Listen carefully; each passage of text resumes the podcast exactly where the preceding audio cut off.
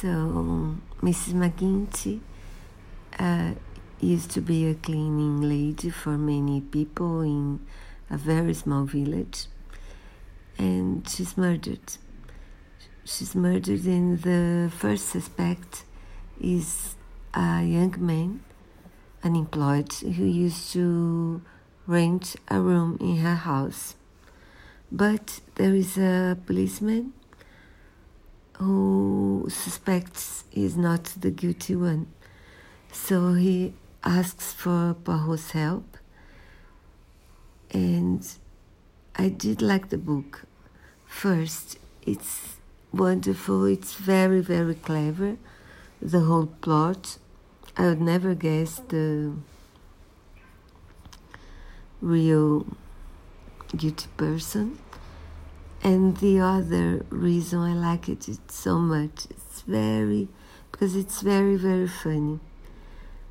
Funny, funny as the Hastings book used to be, because you see Hastings thinking about Poirot and the way Poirot thinks and etc. And this time, Poirot is very, very funny because he suffers. He's not happy in the room he rents for investigating. And there is also the appearance of Mrs. Oliver, the writer who was part of the cards on the table. And she she's so funny as well. She's very Sure, she always know everything about every crime. Uh, you know, Poirot, she knows uh, everybody about the guilty one, and Poirot only has to find the clues to pr- prove it. But she knows.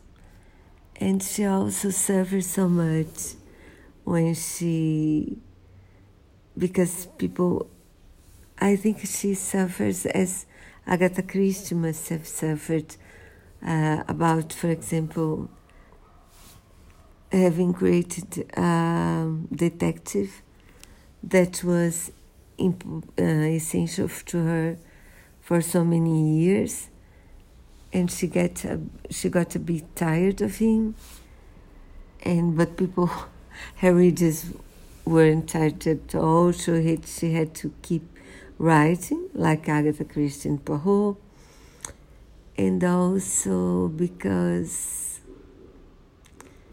ah, she's funny and she's very interesting. So I think this is a book not to be missed. Read it. If you are reading Agatha Christie, don't miss this one. It's wonderful.